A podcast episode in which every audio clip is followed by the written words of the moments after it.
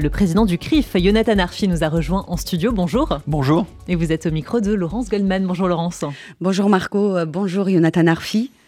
Nous allons euh, essayer, si vous le voulez bien, pour cette dernière interview de 2023, de tirer quelques enseignements de ce que nous vivons depuis les massacres commis par le Hamas en Israël le 7 octobre, alors que, bien sûr, la guerre se poursuit et, qu'à l'heure où nous parlons, il y a encore 129 otages israéliens euh, entre les mains du Hamas à Gaza. Jonathan Arfi, est-il déjà possible de penser ces terribles événements du 7 octobre? Et si oui, quelle grille de lecture utiliser face à quelque chose que l'on n'a jamais connu ou vécu c'est une vraie question. Euh, je pense qu'il est fondamentalement encore trop tôt pour les analyses de long terme, celles que l'histoire retiendra.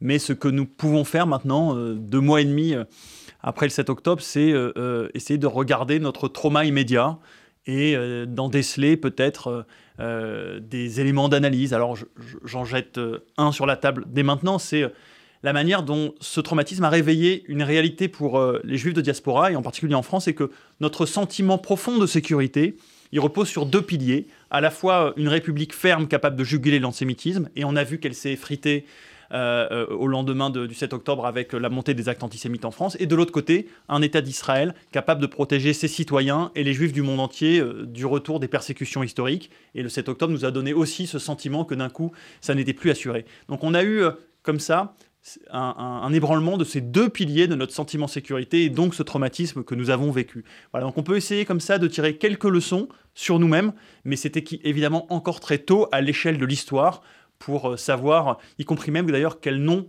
portera cet événement euh, dans l'histoire du peuple juif. À notre échelle, en tout cas, nous, euh, peuple juif de 2023, il y aura un avant et un après cet octobre. Oui, c'est un événement qui fait césure. il fait césure parce que euh, on a eu le, sentiment euh, que euh, on perdait ce jour-là une bonne partie peut-être de nos illusions. alors pour les Israéliens, l'illusion d'une forme de sécurité qui paraissait acquise, il y a eu quelque chose d'inimaginable pour eux. illusion pour nous aussi en diaspora, d'abord du fait que l'antisémitisme était fort, mais qu'il était contenu. Hein. Je rappelle qu'en France, on est passé euh, en 20 ans, 30 ans, de quelques dizaines d'actes antisémites par an dans les années 90 à quelques centaines des années 2000 à 2022 et quelques milliers cette année. Donc on a eu un changement d'échelle de l'antisémitisme. Donc là aussi, il y aura eu un, avant et un après. Et puis, euh, euh, quelque chose aussi autour de la condition juive. Moi, c'est ça qui me frappe, c'est que quoi que chacun pense d'Israël, quelle que soit la distance qu'il considère qu'il a en tant que juif de diaspora vis-à-vis d'Israël, eh bien, depuis le 7 octobre, nous sommes ramenés à une communauté de destin entre euh, la condition juive israélienne et la condition juive diasporique. Euh, il y a un et un seul peuple juif et c'est une réalité qui nous est rappelée euh, violemment depuis le 7 octobre. Alors je saute cette question, hein, donc j'avais l'intention de vous poser. de quelle nature sont ces massacres du 7 octobre? Est-ce que leur essence est différente de l'antisémitisme? Occidental européen que nous connaissons, que nous connaissons, car il est commis, ils ont été commis, pardon, au nom de l'idéologie islamiste du Hamas. Est-ce qu'il y a une nouvelle matrice clairement maintenant qui est née euh, au Proche-Orient? Il y a euh, d'abord, il y a eu un débat, mais en fait qui est un débat franco-français autour de savoir euh, autour de la qualification de terroriste, mais qui est un débat qui n'a existé que parce qu'il y a eu euh, les mensonges et, la, posture provocatrice de la France insoumise euh, qui niait ce terme. Donc pour moi, ce, débat est évidemment clos et pour l'essentiel des Français, il est clos. Ce sont évidemment des actions terroristes. Mais au-delà de ça, moi, ce qui me frappe, c'est euh, la pulsion exterminatrice que nous avons vue à l'œuvre dans, ces, événements du, du 7 octobre. On l'a vu à l'œuvre dans deux éléments, à la fois dans l'infiniment grand, c'est-à-dire le bilan du massacre, 1200 euh, Israéliens massacrés, dont 900 civils, euh, désarmés. ce sont des, chiffres que nous n'avions pas euh, vus depuis la Shoah, il faut le rappeler. Et puis la deuxième chose, c'est l'ignominie dans l'infiniment petit, c'est-à-dire la pulsion qui a amené des tortionnaires du Hamas donc à torturer, à mutiler, à massacrer. et ça aussi, c'est quelque chose qui était encore euh, une réalité supplémentaire par rapport à ce que nous connaissions, qui était, euh, si j'ose dire, et désolé de la terminologie, l'attentat ordinaire. Voilà. Là, on, est dans quelque chose d'extraordinaire à la fois par l'infiniment petit et l'infiniment grand.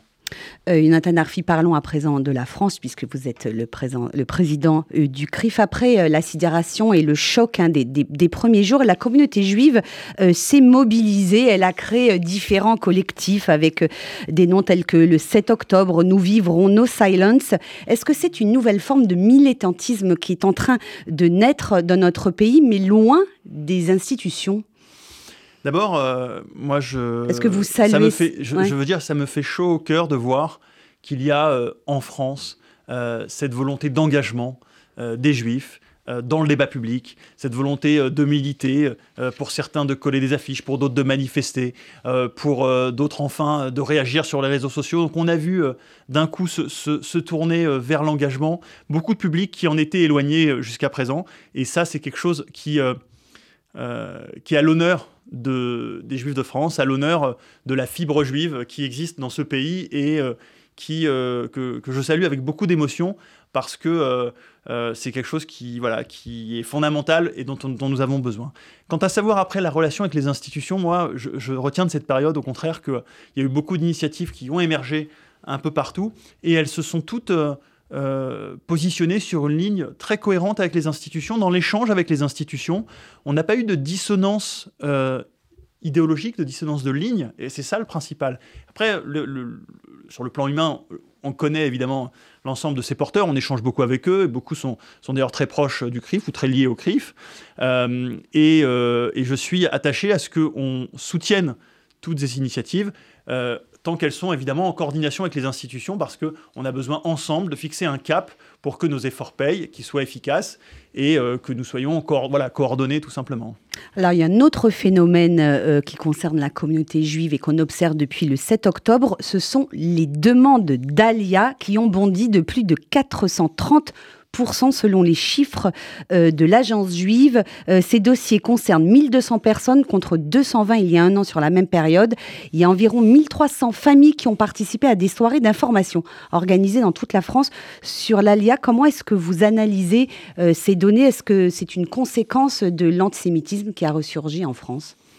Oui, c'est incontestablement une conséquence euh, de, l'antisémitisme. Et, euh, Alors, contrairement à avant, euh, Israël n'était pas, la population israélienne n'était pas menacée en son cœur comme ça, comme ça l'a été. Oui, mais rappelez-vous les épisodes précédents, sur les 20 dernières années, le, chiffre de l'ALIA, et notamment en amont, le chiffre des ouvertures de dossiers, c'est-à-dire des demandes, ont toujours été un baromètre très intéressant, très parlant euh, du sentiment qui traverse la communauté juive de France et qu'il faut prendre comme tel. Euh, je me souviens qu'entre 2012 et 2016, les chiffres de l'ALIA sont montés progressivement euh, de 1500 ou 2000, qui était le chiffre historique moyen par an, à 8000, je crois, en 2015 ou 2016. C'est redescendu ensuite à un chiffre plus faible, de l'ordre de 1500 ou 2000 précisément, ce chiffre historique moyen les années, les années dernières et, avant-dernières. Mais, globalement, c'est un indicateur, et oui, il y a un malaise dans la communauté qu'il ne faut pas nier, qu'il faut regarder en face, qui dit quelque chose de la condition juive en France, qui dit quelque chose aussi de la société française tout entière.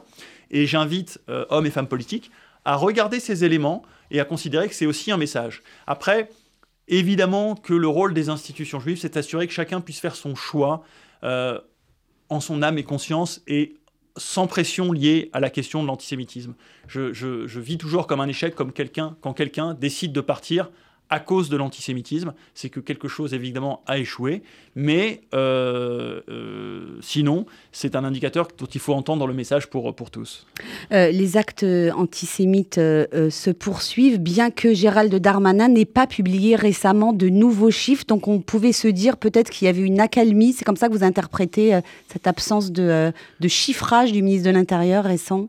Non, bah d'abord, vous connaissez les, phénomènes médiatiques, euh, il y a euh, des sujets dont on parle beaucoup pendant euh, quelques jours ou quelques semaines, la tension redescend, pas pour autant que le phénomène a disparu. On a changé de séquence. Malheureusement, on a effectivement d'un point de vue médiatique changé de séquence et donc la communication du ministère est aussi calée là-dessus. Il y a moins, j'imagine, de demandes de journalistes.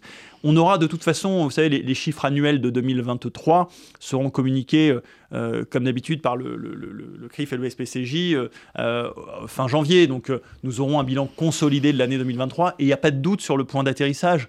On sera dans une augmentation très significative. Un passage, je le disais tout à l'heure, de quelques centaines a mmh. nécessairement cette année un chiffrage en milliers, et donc une multiplication de, des actes antisémites de x3, x4, x5 peut-être, en fonction du chiffre final, euh, qui dit long de ce qui s'est passé, euh, sur ce qui s'est passé pendant ces dernières semaines.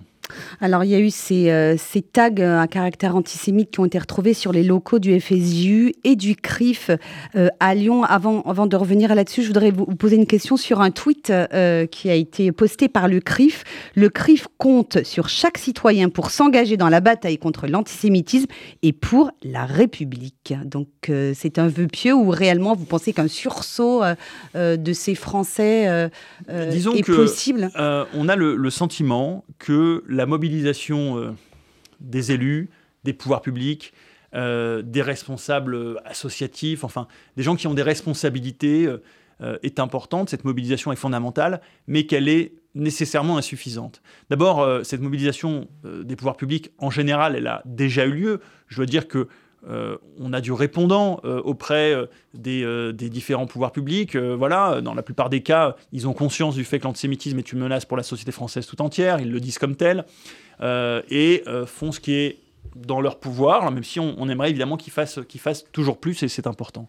Mais aujourd'hui, si on veut aller plus loin, si on veut contenir l'antisémitisme, il va falloir que euh, ce soit quelque chose qui soit euh, euh, condamné socialement.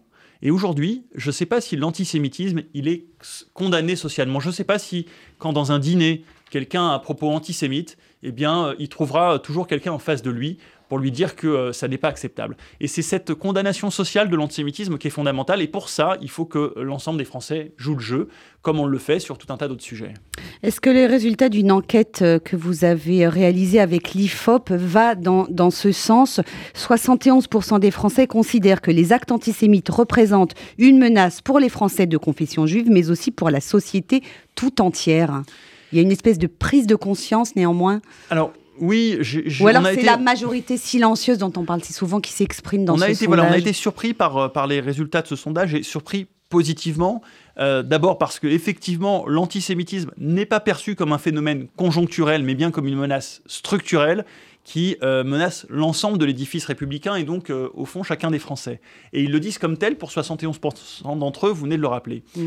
je dois dire que je m'attendais à ce que ce chiffre soit plus faible et que je suis rassuré, en tout cas, je trouve que c'est encourageant de voir que les Français en ont conscience. Ça ne nous donne pas euh, le chemin vers la sortie, ça ne nous indique pas malheureusement quelles sont les solutions, mais c'est important de voir que les Français ont conscience du fait que c'est un, sujet qui doit leur parler. ce sondage, il était également important sur d'autres dimensions. On a interrogé les Français sur leur vision du 7 octobre et notamment de la réponse israélienne. 62% des Français considèrent que euh, c'est justifié qu'Israël cherche à éliminer le, Hamas de la bande de Gaza. C'est un soutien important euh, qu'il faut, faut noter, et ce chiffre, il est, euh, il a très peu baissé par rapport à il y a deux mois, où quand nous l'avions testé fin octobre, ce chiffre était de 65%. Ça veut dire que les Français, malgré l'agitation des réseaux sociaux, malgré les provocations de la France insoumise, malgré aussi les images parfois tragiques de, Gaza, eh bien, ne perdent pas leur cap et comprennent le combat d'Israël. Est-ce que tout de même ce, résultat, ces résultats ne sont pas à mettre en, parallèle avec la hausse du Rassemblement national dans les sondages? Ceux qui pensent que la République est menacée par l'antisémitisme islamiste, est-ce que ça ne serait pas les mêmes qui sont tentés par un vote en faveur de l'extrême droite? On a vu euh, le dernier sondage hein, euh, euh, pour le journal Le Monde. Le RN est largement en tête des intentions de vote pour les élections européennes de juin. Alors d'abord, le, soutien à Israël ou, le fait de comprendre ce que vit Israël n'appartient pas au Rassemblement national. beaucoup de partis et de sympathisants de différents partis en France, évidemment, ont cette sympathie pour Israël. D'ailleurs, sinon, nous n'aurions pas ces résultats, nous n'aurions pas cette large majorité. Euh, de Français qui comprennent, euh, Israël dans le combat qu'ils mènent contre le Hamas. Euh, en revanche, on a eu un problème avec, et on a un problème statistique, ça se voit dans les sondages, avec l'extrême gauche. Aujourd'hui, ceux qui soutiennent le Hamas, considèrent que le Hamas est un mouvement de résistance, se retrouvent majoritairement dans des sympathisants de la France insoumise, chez des jeunes et chez des Français qui s'identifient comme musulmans. Ça, c'est une réalité. Ce sont trois blocs de population française sur lesquels on doit travailler particulièrement. Une dernière question, Jonathan Arfi, pardon, puisque nous arrivons au terme de cet entretien. une lueur d'espoir pour conclure, hein, à quelques jours de la nouvelle année civile 2024. D'où vient-elle, si toutefois elle existe? Elle existe, j'en suis sûr. Vous savez, il y a, d'abord, il y a dans le judaïsme, il y a l'idée de refuser toujours le fatalisme, le défaitisme. Euh, quand on est juif, on croit qu'il y a toujours un chemin possible. C'est la leçon de Hanouka, c'est la leçon de Purim, c'est la leçon des résistants juifs, c'est la leçon aussi de la guerre des six jours, d'une certaine manière, où Israël était euh, acculé et, qui pouvait craindre pour sa, survie et qui a finalement trouvé un chemin. Donc on trouvera un chemin. Puis il y a un petit proverbe juif que j'aime beaucoup qui dit euh, à la fin, tout ira bien, et si ça va pas bien, c'est que c'est pas encore la fin. Merci Jonathan Arfi d'avoir répondu aux questions du RCJ. Merci.